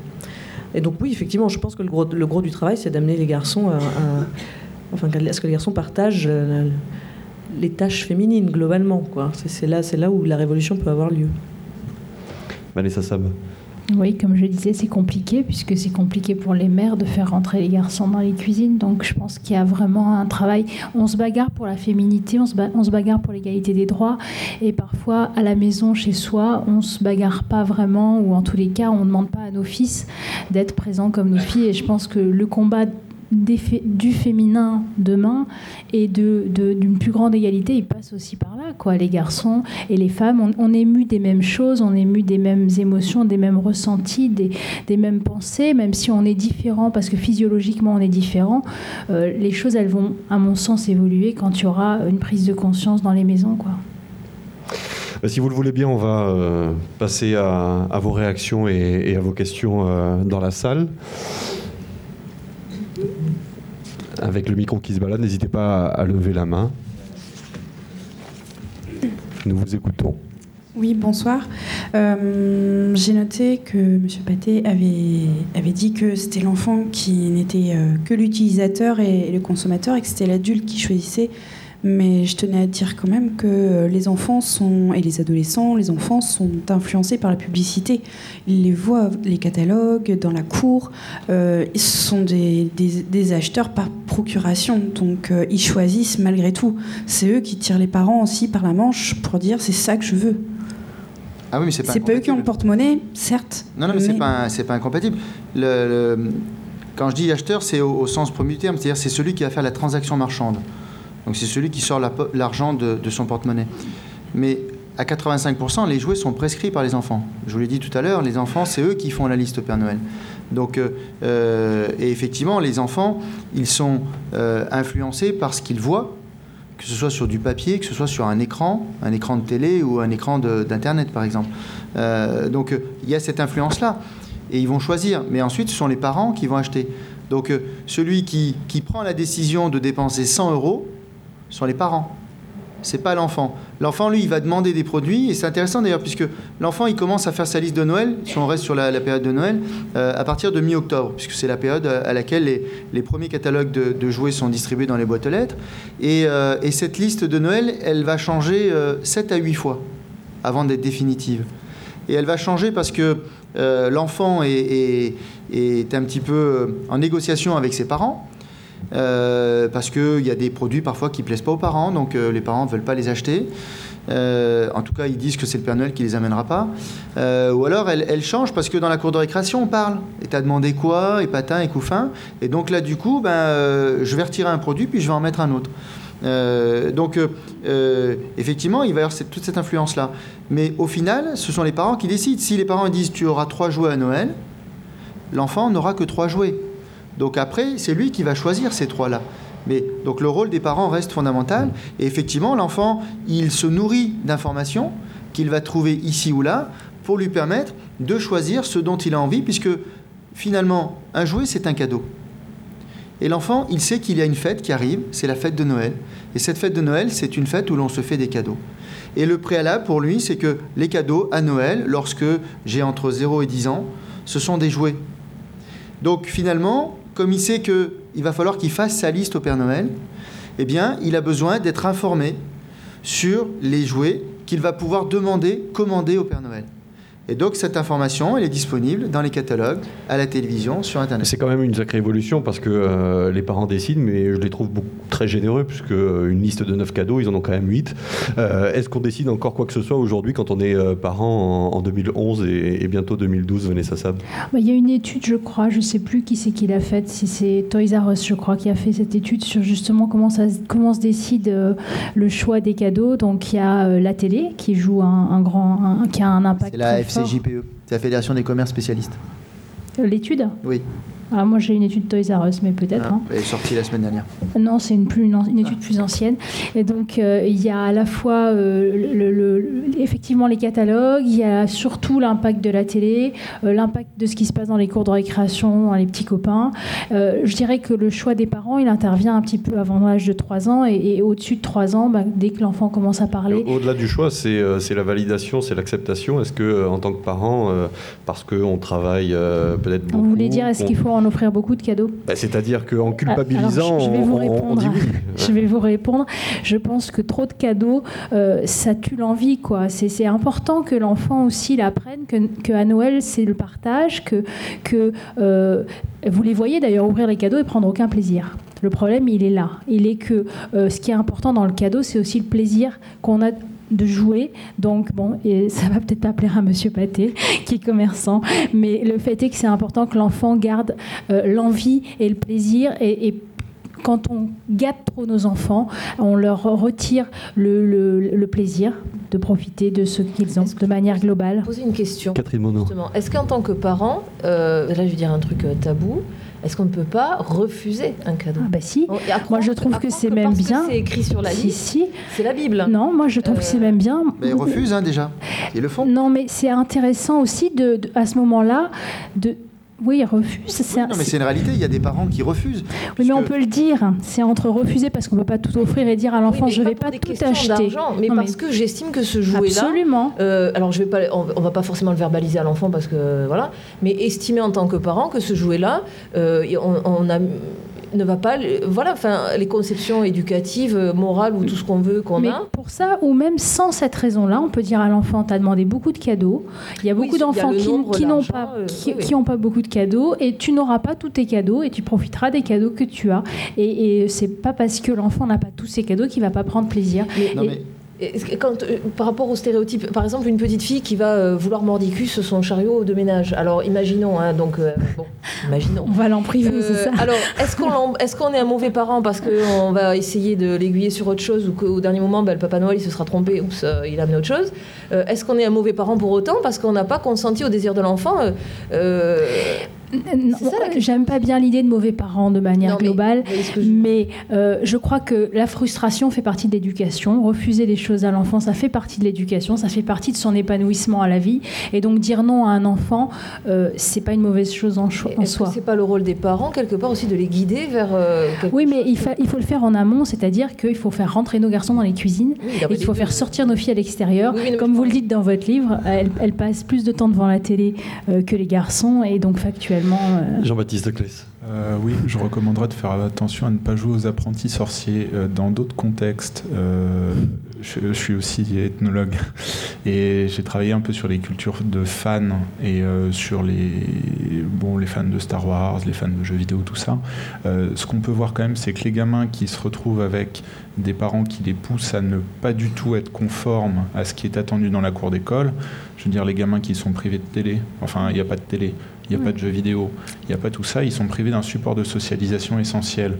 Et donc on peut tout à fait envisager de, d'orienter, d'enrichir, d'élargir la palette des, choses offertes aux enfants. Mais si on décide d'élever un garçon comme une petite fille ou l'inverse, euh, oui, oui, oui. Enfin, non, mais ça, c'était pas le but. Hein, impossible, c'est pas, du tout le but. Mais c'est d'offrir aux filles, d'élargir pour les deux sexes l'horizon des possibles et de pas les réduire à une identité de sexe. Euh, voilà, euh, c'est tout. Mais il est hors de propos, bien sûr, on ne peut pas élever un petit fille comme un petit. Mais parce que pour moi, le jouet n'est qu'un moyen, finalement, d'accéder à la féminité et à la masculinité. Si le parent, il essaye d'aller le faire aller euh, dans le sens opposé, il va effectivement créer des problèmes profonds d'identité, quoi. Non, non, mais c'est effectivement, mais c'est élargir le, champ des possibles, quoi. non, j'ajoutais ça sur l'idée de frustration, c'est-à-dire si, si, par exemple on se dit, bah, ce sera pas huit cadeaux, ce sera trois, et qu'en plus sur les trois, il y en a aucun avec à partir desquels il peut vraiment échanger avec ses petits camarades. Non, non, mais je dis ça, je dis ça très sérieusement parce que. Non, mais il s'agissait de frustrer un peu, pas, juste un tout petit peu. Hein. Non, mais euh, parce que j'en ai vu, euh, j'en ai vu certains euh, dans des terrains des qui avaient été vraiment frustrés de d'un certain nombre de choses dans leur enfance qui, euh, bon, euh, c'était des cas de névrosés, hein, pour, être, pour être clair, mais, euh, mais qui ensuite, dans des activités de passion, devenaient complètement, complètement délirants. Attention, parce que vous, vous frustrez un petit peu. Là, il y a plein de gens qui attendent pour poser des questions. Hein. Allez, on se tourne vers vous avec, avec vos questions. Monsieur. Alors, attendez, madame, monsieur a, pris le micro avant vous, on va vous, on va vous faire passer. Bonsoir. Euh, dans l'Antiquité, euh, je crois qu'il y avait une forme d'indifférenciation dans l'éducation euh, des enfants jusqu'à la maîtrise de la parole, jusqu'à 7 ans en quelque sorte. Et je voulais savoir si au niveau des jouets, on retrouvait une sexuation des, jouets ou non, sachant que les, les rôles de genre étaient assignés après la petite enfance. Qui veut répondre? Je dis que le musée Guimet, c'est plus de choses. Je réponds là. Euh, Franck. Ce que l'on voit dans nos rayons, c'est que effectivement le, côté sexué apparaît à partir des jouets pour les 3 ans et plus. C'est-à-dire que euh, sur les jouets du premier âge, qui ne sont pas l'objet de la demande des enfants, mais du choix des parents, on va être sur la fonction de l'objet. La fonction de l'objet qui va contribuer au développement psychomoteur de l'enfant. Et ensuite, lorsqu'on rentre dans des produits qui euh, correspondent à un âge où c'est l'enfant qui, fait la demande, parce que du coup, il va affirmer ses choix, il va affirmer ses orientations, il va affirmer aussi la mode telle qu'il l'aperçoit à l'école, notamment, et eh bien là, euh, effectivement, on va rentrer euh, dans des couleurs, rose, dans des activités, dans des représentations qui vont correspondre soit euh, à ce que les petites filles apprécient, soit à ce que les garçons apprécient. Donc euh, c'est à partir de 3 ans que se fait euh, la rupture entre les jouets non sexués et les jouets sexués. Parce que c'est l'âge à, euh, partir de 3 ans où il y a une affirmation identitaire. L'enfant, à partir de 3 ans, sait qu'il est garçon ou fille par rapport à l'autre genre. Alors qu'avant, je dirais son activité principale d'affirmation de soi, ça va être autour de l'activité motrice, de la découverte. Et il va commencer à se découvrir en tant qu'être sexué à partir de 3 ans. Donc, J'imagine que même à l'Antiquité, il va y avoir peut-être des choses qui le, qui, qui le mettaient dans, dans, dans, dans, dans- dans un rôle de garçon ou de fille. Des jeux, Je ne sais pas, mais pour l'époque médiévale, oui, euh, il y avait Mm. déjà des, des- des- poupées, des euh, chevaux. euh, oui, il y avait déjà des activités guerrières pour les garçons, des activités maternelles pour les filles qui étaient clairement désignées. Mais là, là où je, je vous suis un peu moins, c'est ça, ça se, dès, dès- dès la naissance, on voit des. là encore, hein, si vous prenez les catalogues, les catalogues de. Non, de mais moi, je, parlais de chambres psy- euh, psychologique de la prise de conscience Oui, de la prise de conscience. Mais par, contre, l'assignation, elle existe dès le départ. Certes, avec des jouets, je, le- là je vous l'accorde, qui sont Oui. euh, souvent indifférenciés, mais il y a toujours les couleurs, les motifs, euh, les textures, etc. Non, mais les doudous, ils sont, ils sont indifférenciés. Les, Oui, mais les, si, vous, les- si vous regardez les- la les mobiles, ils sont indifférenciés. les mobiles ne sont pas choses. tous indifférenciés. Et Non, les, décorations, Globalement. euh, si vous regardez le, euh, quand vous achetez le, le- le- le kit de naissance du parfait bébé avec la turbulette, le tour de lit et tout ce qui va bien, euh, vous Oui, tombez dans des couleurs euh, euh, euh, euh, gris, marron, vert pour les garçons, et tout de suite on est dans le rose et dans le violet pour les filles, et dès la naissance. hein, euh, Allez, on va passer à une autre question. Oui, oui, non, mais oui, c'est vrai. Moi, je veux bien poser une question aussi. Euh, c'est vrai qu'avant, par exemple, il y avait des Playmobil et des Lego, et c'était vraiment un jouet euh, pour tout le monde. Et que maintenant, on commence à faire euh, des Lego roses pour les filles, des Lego bleus pour les garçons, des Playmobil roses pour les filles, des Playmobil pour les garçons. On commence à les sexuer, les jouets qui ne l'étaient pas. Alors, c'est pas tout à fait juste puisque Playmobil et Lego se sont déjà lancés dans des collections spéciales filles et ça a été des échecs. Ah, Et puis là, on a Lego qui revient à la charge, euh, puisque en fin d'année euh, sera sur le marché une, gamme de Lego filles. Bon. Euh, donc ça n'a pas marché parce que là, on est euh, dans des activités, alors c'est de la construction pour Lego, euh, et de la construction qui est sur des univers plutôt masculins, donc c'est plutôt une population masculine qui est intéressée. Par contre, Playmobil, on est sur des activités qui sont mixtes. C'est des activités de la vie quotidienne, donc la maison de campagne, l'arche de Noé, pour les On animaux. raconte des ça. Voilà. Donc euh, du coup, c'est un imaginaire qui, qui fonctionne bien auprès des garçons, auprès des filles, même si chez Playmobil, il y a une gamme qui est plutôt apparentée garçons. Mais globalement, c'est une activité mixte, à tel point d'ailleurs que euh, ils ont arrêté il y a trois ans de faire des gammes, des, des gammes roses. Ils sont revenus en gamme bleue, ils sont euh, monocouleurs, euh, parce qu'ils se sont rendus compte que ça n'avait pas de sens pour les, pour les enfants. c'est moi qui suis en retard. là. Une autre question. Bien, moi, je voulais, Madame. dans le même sens, euh, j'ai l'impression qu'on est un peu en régression, parce que dans les années 70, on avait des layettes rouges, vertes, bleues, euh, de couleurs très vives, parce que justement, les féministes avaient protesté contre ce rose et ce bleu. Et j'ai eu la surprise, il y a quelques années, de voir revenir insidieusement, comme ça, tranquillement, le, rose et le bleu, les couleurs bonbons anglais. Alors, je ne sais pas si c'est l'influence américaine, parce qu'aux États-Unis, à l'époque, il y avait évidemment déjà euh, différenciation qui. Ça s'était mis en place un peu contre le féminisme américain. Et alors, je me demande quel rôle euh, ça, on joue dans la société. Là, j'ai un peu l'impression d'une discussion d'avant mai 68, quand on réclamait l'égalité filles et garçons, et, etc. Quoi. Et alors, c'est un peu le va-et-vient que l'on voit toujours dans la société, mais ça serait un peu triste que toutes les avancées ont, qui ont eu lieu entre 70 et 80 euh, aient disparu et que tout soit à reprendre à zéro. Quoi. Est-ce que tout est à refaire Jean-Baptiste Claes. Euh, on a eu dans une conférence sur le jeu vidéo un débat relativement analogue il y a, il y a- il y a deux, trois semaines, euh, qui portait en fait sur euh, la peur de la modernité. Euh, enfin, plutôt, on avait un intervenant qui nous disait que le jeu vidéo, c'était dangereux, c'était violent, c'était terrible, et que euh, ce serait bien qu'on revienne à une société euh, d'avant les écrans, etc. Je lui avais fait la réponse suivante, c'est que les- la science-fiction s'est développée la science s'est développée dans le courant du 19e et parallèlement s'est développé un mouvement traditionnaliste ou enfin on va l'appeler folkloriste et qui a culminé à partir des années 1970, où on a commencé à imaginer le retour à la Terre, le retour à la vie saine, par opposition à la modernité technique et technologique.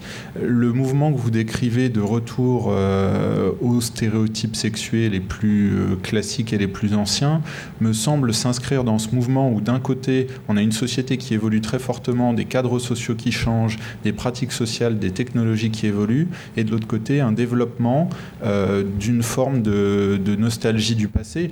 Il ne faut pas oublier, pour reprendre un domaine qui, nous est cher dans, ces lieux, euh, que le mouvement du patrimoine, en France particulièrement, ça, enfin, ça commence, ça prend vraiment son ampleur à partir des années 70. Quand est-ce qu'on commence à vous retaper du château fort, à vous ressortir de, des costumes populaires, etc., vraiment en masse, et à, soit en passant, à refaire des films en costume euh, qui, plutôt que d'être centrés sur les grandes aventures, sont centrés sur la vie quotidienne, avec pour le coup les rôles sexuels. Alors là, on ne peut pas les rater, vu qu'on est au Moyen Âge, on est au XVIIe, etc. C'est à partir de cette période-là. Donc, euh, il y a certainement quelque chose à chercher dans notre euh, alors peut-être crainte de la modernité ou dans une réaction à cet imaginaire-là. Oui, mais malgré tout, les statistiques prouvent que les choses évoluent, mais pas tant que ça, et pas aussi vite et aussi fort que ce qu'on veut bien se dire à nous-mêmes parce qu'on est en démocratie et que c'est merveilleux. Mais euh, en réalité, euh, les, statistiques montrent qu'il y a euh, même parfois des régressions.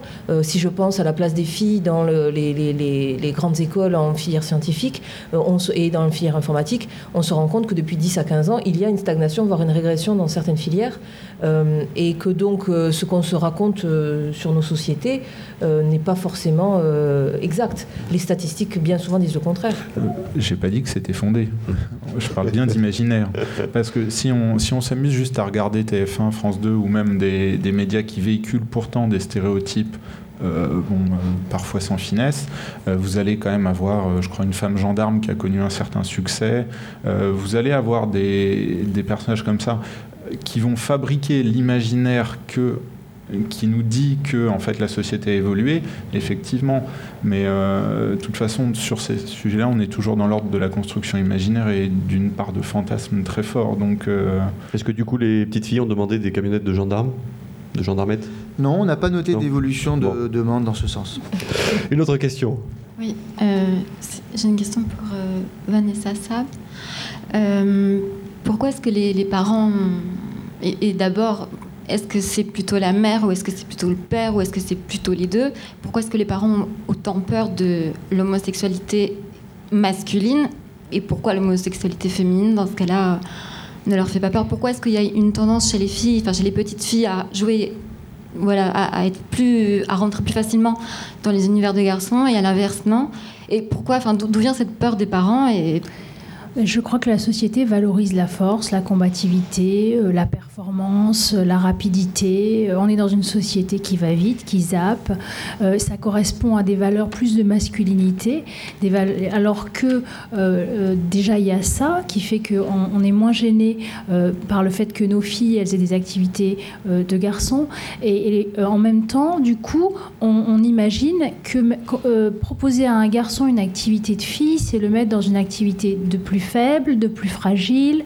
Euh, c'est euh, pas une réalité, je dis pas que c'est une réalité, mais c'est ce qu'on imagine, c'est ce qu'imaginent les mères ou les pères, et donc elles, elles, ont peur de ça, oui, elles ont peur. Oui, mais là, on, on, a du coup on a un gros problème de la part des parents, parce que qui, dit, enfin, je veux dire, qui dit que le, le, petit garçon va se sentir euh, complètement timoré, et qu'il n'aura pas envie mais aussi Rien du suite. tout, c'est pas parce qu'un enfant joue, un, un, garçon joue à la poupée qui sera homosexuel. L'homosexualité, elle, elle est aujourd'hui pas du tout claire. Les raisons de l'homosexualité, les psychologues ne sont pas d'accord sur, sur, les raisons. Il faut qu'il y ait une conjonction de, de choses importantes euh, comme la négation complète de la masculinité du garçon, une, une mère vampirisante pour certains et puis donc c'est pas du tout le choix du jouet qui va dé déterminer euh, l'identité sexuelle de l'enfant mais aujourd'hui les parents le pensent et du coup c'est plutôt de l'angoisse enfin, c'est de l'angoisse irrationnelle c'est de l'angoisse irrationnelle du côté des parents. C'est comme ça.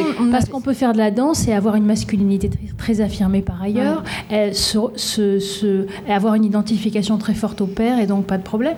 Euh, Catherine Monod, avant de passer à une autre question. C'est irrationnel, mais c'est lié à la, hiérarchisation qui existe dans notre société entre masculin et féminin. Je ne parle pas de séparation, mais bien de hiérarchisation, euh, parce que le, masculin est survalorisé par rapport au féminin, et quelque part, euh, le, masculin qui part vers le féminin, il déchoit, et, et, on peut le tourner dans tous les sens. non, il y a une petite chose que je trouve qui évolue, c'est-à-dire qu'aujourd'hui, on considère que les hommes qui communiquent sont des... on apprécie ça, la communication chez les hommes, c'est quelque chose que les mères essayent de transmettre à leurs fils. Et pour moi, le, mouvement qui se fait, je dirais, du, masculin vers le féminin, il est à ce niveau-là. C'est-à-dire que euh, aujourd'hui, les hommes qui parlent, qui parlent d'eux, qui parlent de leurs émotions, ben, les femmes, elles aiment ça. Et du coup, les hommes commencent un petit peu à le faire parce que ça plaît aux femmes. Et donc, comme ça plaît aux femmes, elles le transmettent à leurs fils. Et pour moi, il y a une petite évolution qui se fait à ce niveau-là, en termes de ressenti. De, on, s'autorise, les hommes s'autorisent à exprimer leurs émotions, leurs ressentis. Et il y a d'ailleurs une étude qui, du sexologue Philippe Bruno, un livre qui vient de sortir sur les hommes et le sexe, qui montre que, euh, alors qu'on imagine que les hommes euh, euh, cloisonnent et que on, constate au travers de ce livre, qui est c'est une étude sur 2000 hommes, que les hommes mettent quand même beaucoup d'émotions et de sentiments dans leur, dans leur vie sexuelle et dans leur vie affective. Donc ça bouge un petit peu. Une autre question? Oui. Je suis encore là. moi, j'avais une question pour Catherine Monod. Parce qu'on entend parler des mères. Les mères, c'est elles qui font les courses, qui ont, qui ont les activités euh, pour aller, qui sont 75% des clientes. Euh, que euh, c'est euh, les mamans qui appellent les petites filles à aller dans la cuisine, mais les pères là-dedans, ils sont où Enfin, ils sont dans le jardin. C'est une question ouverte, hein, c'est pas vraiment une question bien définie. mais euh, canapé devant le match de Voilà, c'est ça. Les pères aussi peuvent aussi se, la se bouger. on, on, attend tout des mères, mais c'est très bien. Mais sauf que bah, dans un foyer, en général, bon, quand il y a un enfant, ça veut dire qu'il y a deux personnes, un homme, une femme en théorie. Donc si tout va bien, du coup, enfin les pères aussi sont responsables là-dedans. Donc euh, on, surcharge la mère de responsabilité, euh, de faire en sorte, ben voilà, on parle encore de l'anxiété, euh, de l'homosexualité de la mère, mais pour avoir plein d'exemples dans mon entourage d'homosexuels, c'est pas les mères hein, qui craignent, c'est les pères qui craignent l'homosexualité. Ça fait partie, bon, ça fait partie des facteurs. C'est une conjonction de facteurs. Rien n'est clair effectivement, mais c'est une conjonction de facteurs éventuellement. Mais bon, bon. Après, où sont les pères et que font-ils? Eh ben, Ils reproduisent le schéma social. Hein. Ils sont dans le jardin, ils bricolent, ils font du sport. Ils ont euh, trois fois plus de loisirs que les mères à l'intérieur du, couple. Euh, ils ont euh, des activités masculines survalorisées. Les petits garçons les suivent. Alors la question, là où, je parlerai de responsabilité des femmes, mais d'une autre manière, sous un autre angle, c'est que là où je pense à l'intérieur du couple, il faut balayer devant sa porte, c'est que peut-être les femmes doivent arrêter d'accepter ce modèle-là euh, et, une véritable remise en cause du Et accepter de, perdre le contrôle. Parce qu'il faut quand même reconnaître une chose, c'est que parfois les femmes ne veulent pas lâcher la cuisine. C'est que les femmes veulent pas... Ça, c'est quelque chose que j'entends souvent. Ah, oui, mais c'est une réalité. Je suis désolée, mais c'est aussi une réalité. C'est-à-dire que les femmes, elles, elles, portent tout ça et parfois elles ne veulent pas bien le lâcher. Non, et parfois elles veulent... donc le parfois. Non, parce que aussi les femmes, on leur dit tu le fais tellement mieux que moi, donc c'est facile. Euh, oui, on leur donne une belle responsabilité. Parfois c'est elles qui disent je le fais plus vite. Je le fais plus vite. Tu le fais tellement mieux que moi. Parce que les femmes sont survalorisées dans ce rôle-là. On leur expliquait qu'elles étaient de bonnes mères et de bonnes, de bonnes ah, Il y a un livre de Jean-Claude Kaufmann passionnant là-dessus, sur l'analyse du couple par son linge. Et en réalité, on se rend compte que celui qui lâche en premier, c'est celui euh, qui, supporte le désordre, c'est celui qui supporte que, que la bouffe soit pas faite. Et donc, en général, euh, c'est l'homme qui lâche et c'est la femme qui fait. Parce que, Donc c'est à nous de lâcher. Faut qu'on lâche. La femme n'est pas responsable à titre individuel dans le sens où elle-même elle est le produit de son éducation. Euh, c'est facile de dire aux femmes ah ben oui bah, allez-y vous vous débarrassez. Arrêtons de ranger. Alors, attendez si on demandait un peu aux hommes parce que euh, c'est vrai qu'on a entendu beaucoup de femmes dans l'assistance au niveau des questions. monsieur avait une question à Madame peut-être avant oui. On vous écoute. Moi je veux bien en poser une. Enfin vous dire quelque chose. à vous entendre c'est vraiment désespérant. Il n'y a pas d'issue, euh, un sexe contre l'autre, etc. Bon, on parle de jeu quand même. On parle de jeu. Le jeu, c'est quand même un, petit espace où de la subversion devrait être possible. Moi, si j'étais un bon parent, il me semble que je ne laisserais pas mon enfant exercer ses capacités de choix sur des catalogues qui ne sont pas un document de présentation, qui sont un outil de promotion avant toute chose. J'irai, je me baladerai avec, euh, je sais pas, mes enfants, je choisirai, ou même encore, idée encore plus farfelue, euh, je l'emmènerai peut-être dans une ludothèque, essayer des jeux, euh, jouer euh, collectivement. Je m'étonne d'ailleurs parmi vous de ne voir aucun représentant du monde des ludothèques. C'est vrai que vous êtes déjà nombreux, mais quand même, ce sont des gens qui font jouer, dont le métier est de donner à jouer, qui ont des choses à dire là-dessus. Et, et voilà. Ce n'est pas incompatible et les gens font tout ça. C'est-à-dire que nous avons en magasin des parents qui viennent avec leurs enfants et qui viennent regarder les jouets. Nous avons des clients dans nos magasins qui sont aussi des parents qui fréquentent les ludothèques. Donc, si vous voulez, quand on évoque des notions, on part d'un principe général. On est sur de la masse, on s'adresse à du grand public. Le jouet, c'est un produit pour le grand public. Non, non, non. Moi, ce qui m'intéresse, c'est le jouet pour mon enfant. Oui, mais pour vous, madame, mais quand on fait une conférence, on parle du grand public. Donc, je ne pense et- pas. Je et- crois que là, il y a une erreur fondamentale. Si je vous ne le crois dites. pas. Enfin, moi, moi, il me paraît qu'il y a une erreur de pas de casting, mais enfin au moins une incomplétude du casting. Ben, les jouets pour les Parce enfants. que s'il y a un espace où les enfants peuvent tester les jeux, où les, les genres peuvent se, se mêler, où il peut y avoir un progrès d'un genre vers un autre, c'est bien la ludothèque. Et vous Où pensez on fiche les la paix aux, c'est pas où on fiche la paix aux petits Non, mais l'un garçons qui veulent jouer à la cuisine, etc. Non, mais dans les ludothèques, vous pensez pas que c'est la même chose que euh, dans les crèches pas. Absolument ou, pas. ou dans les, chez les, dans les écoles où finalement il y a des choses qui sont dirigées, des jouets qui sont dirigés parce que il y a également des adultes qui, qui, euh, qui sont conditionnés. Oui, mais non, pas du tout, justement. Les ludothécaires Alors sont formés à cela. Il y a des associations nationales qui s'occupent de diligenter des études là-dessus. Ben voilà, bon. sur les ludothèques et le genre. Enfin, non. Et puis, je sais pas, l'ALF, la LIF. Mais madame, moi, je, je travaille avec la Quand- LF. Ça fait 10 ans que je travaille avec la LF. Donc, je connais très très bien l'univers des ludothèques et j'ai même créé un concours national qui s'appelle Invente-moi un jouet. C'est-à-dire que Mhm. je propose aux ludothécaires et aux enfants qui font partie des ludothèques d'inventer chaque année un jouet Mhm. avec euh, un- une dotation, une remise des prix qui est organisée. Mais tout ce qu'on vous dit là se passe aussi dans les ludothèques, de la même façon.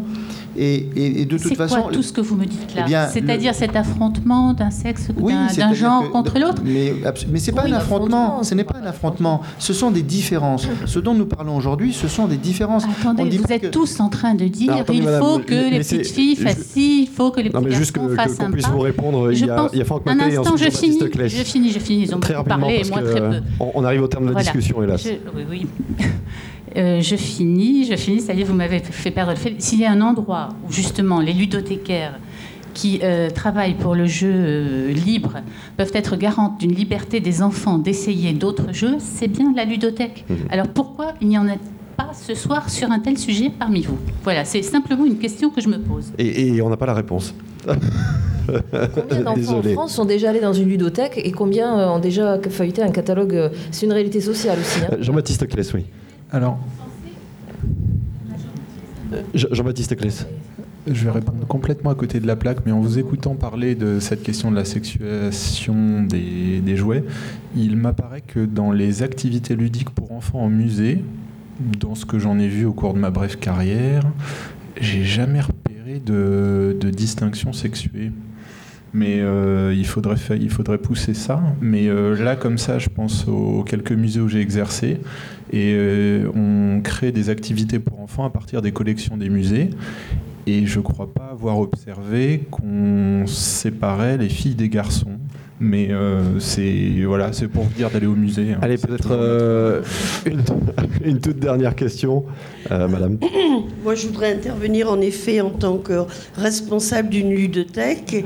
Et dans la ludothèque, en effet, les garçons promènent des poupées, jouent à la dinette.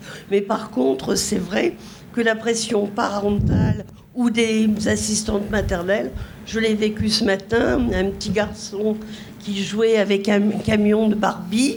Son assistante maternelle lui dit non, non, tu joues pas avec ça, c'est pour les filles. Mais lui, bon, ça le gênait pas plus que ça. hein. Donc, euh, Euh, Nous arrivons au terme de cette discussion, justement. euh, que retenez-vous des échanges de, de ce soir? Quelques mots pour conclure, Vanessa Sab, pour commencer Moi, j'ai envie de dire, il y a encore beaucoup de boulot pour qu'on arrive à, voilà, à ce que euh, les, les- les garçons puissent jouer à des jeux, euh, enfin les garçons et les filles puissent jouer au même jeu. Voilà. Jean-Baptiste Claes. Moi, je pense que c'est pas dans le jouet que ça se passe. Et effectivement, les échanges qui parlaient de, la pression idéologique euh, des années 70, euh, je pense que c'est là que ça se joue. C'est la société qui collectivement euh, se construit des idéaux et les transmet. Et si une évolution doit y avoir, c'est un choix collectif qu'on fait. Le jouet n'est qu'un épiphénomène ou en tous les cas une conséquence ou le reflet de ça. Céline Sciamma? J'arrête de faire de la cuisine. Dès ce soir? Franck Maté. On le disait tout à l'heure, le, jouet c'est un support, c'est un support à, l'activité de, jouer ER. Donc, euh, euh, ce qui est important, c'est finalement le rôle des parents dans tout ça, puisque s'il y a du partage entre les enfants et les adultes, on va être sur l'activité, on va être sur la découverte, on va être sur l'épanouissement, et là, du coup, il n'y aura plus de frontières. C'est-à-dire que si on veut jouer à l'activité de parents, euh, eh bien, on va pouvoir faire faire à un enfant le rôle de papa. Euh, et inversement. Donc euh, c'est ça le plus important, c'est le rôle des parents. Et souvent les parents finalement ne veulent pas connaître les produits, ne veulent pas connaître les raisons pour lesquelles leurs enfants veulent jouer à tel ou tel type d'activité. Et donc ils se déresponsabilisent euh, sur cet aspect-là. Et finalement les enfants font comme ils veulent. Et les enfants quand ils font comme ils veulent, ils vont vers ce qui les intéresse et pas autre chose. Catherine Monod. Je m'inscris complètement. Hein. Le rôle des parents me paraît absolument fondamental. et, et qu'on ait bien en tête que là, moi, pour ma part, hein, je ne parle pas du tout de garder sexe, c'est pas du tout mon propos.